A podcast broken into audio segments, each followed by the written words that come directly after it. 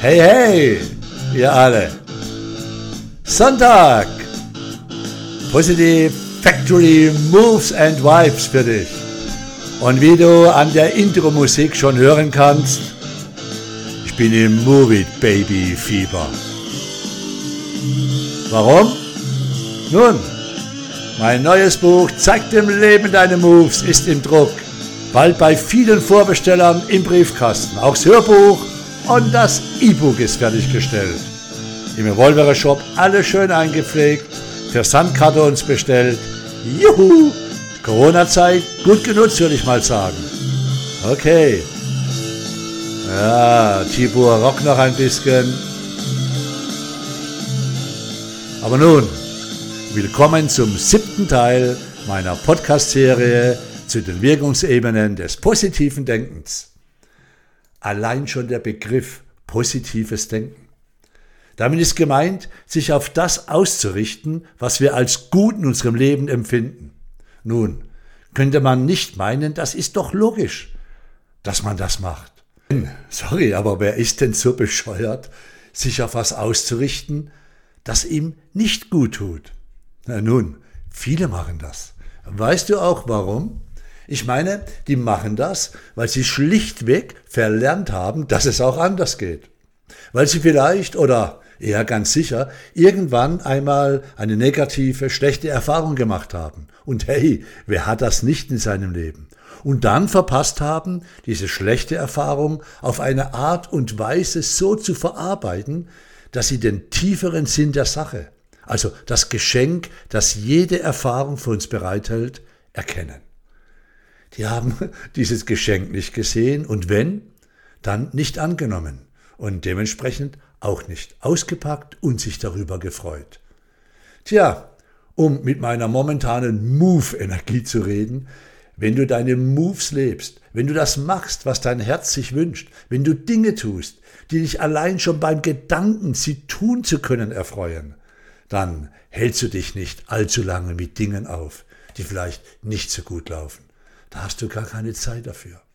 Und da du dich auf das ausrichtest, was deine Moves sind, kreierst du dir allein schon durch diese innere Ausrichtung oder, um es anders zu formulieren, allein schon durch deine Erwartungshaltung auf die Moves, die du bald erleben wirst, ein entsprechendes Umfeld. So einfach ist das im Grunde. Erinnerst du dich an meine Beispiele in den letzten Teilen dieser Podcast-Serie?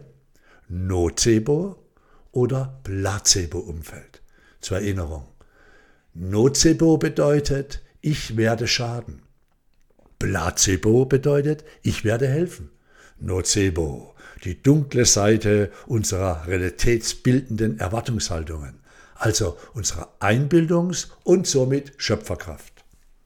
Tja, wenn wir uns immer auf das ausrichten, was uns nicht gut tut, diesen Wupp nicht angehen auf die andere Ebene, dann, sorry, aber dann haben wir irgendwann ein Umfeld, das uns schadet. Nocebo-Umfeld eben. Selbst gemacht das Ding. Sorry, dass ich das so klar sage, aber hey, wird auch nicht besser, wenn ich es umschreibe. Das schadet uns.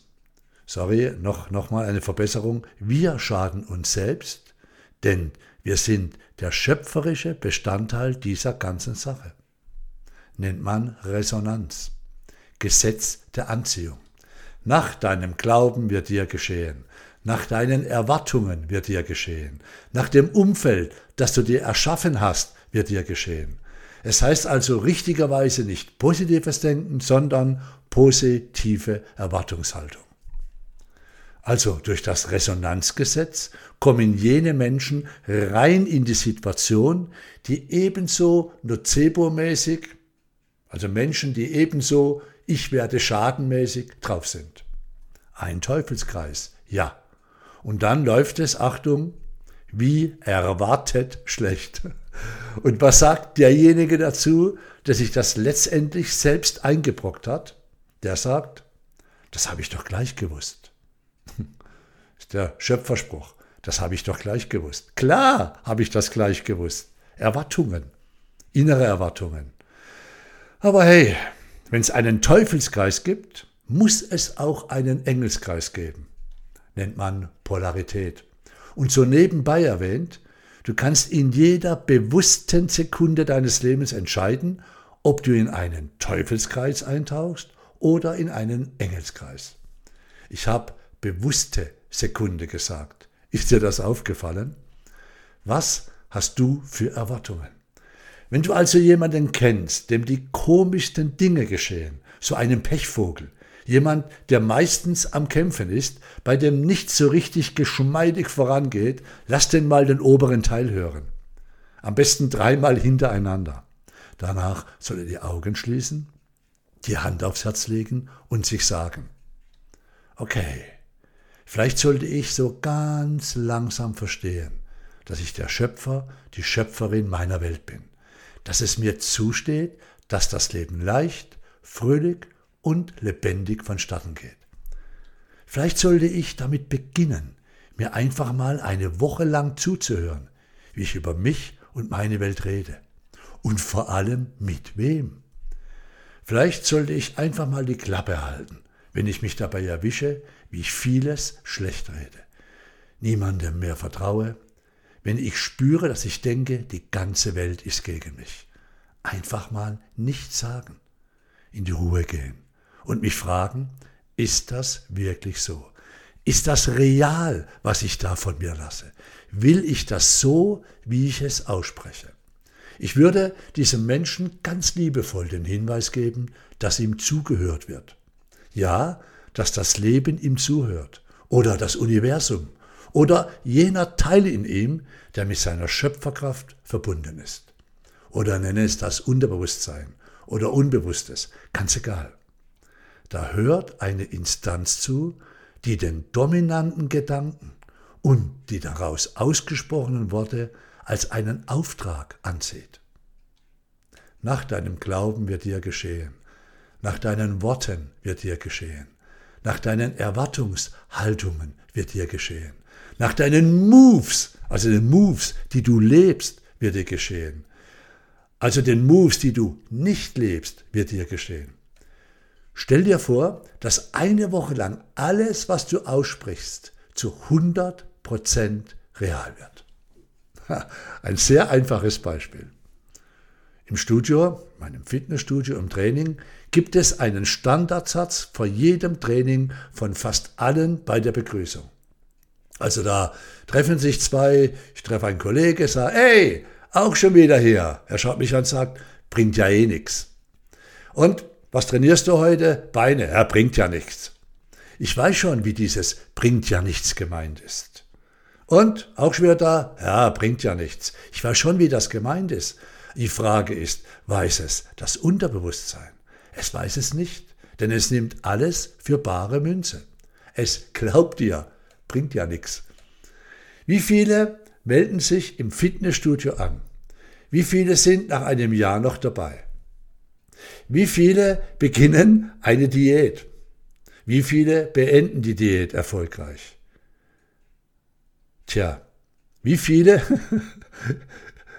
machen einen Zweijahresvertrag, verpflichten sich, auch finanziell, wollen es wirklich und sagen jedes Mal, bringt ja nichts, bringt ja nichts. Und dann hören sie auf. Hatten alle recht. Hatten alle recht. Hat ja nichts gebracht. Welche Erwartungshaltung steckt in dem Satz, bringt ja nichts?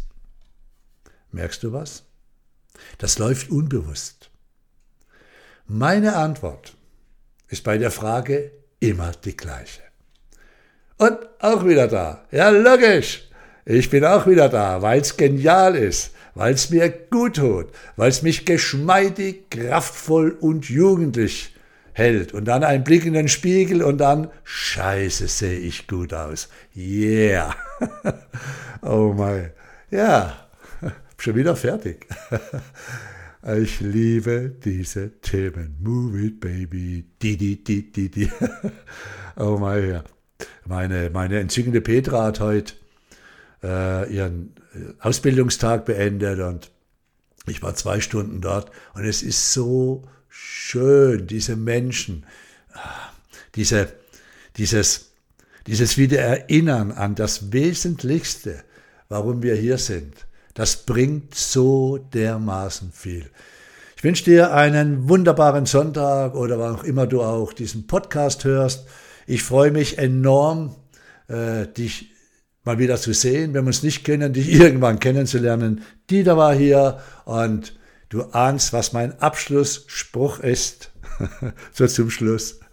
Das Universum, liebe Freunde, ist freundlich. Schau auf dich, bis bald mal wieder. Yabi, Dabi, Du.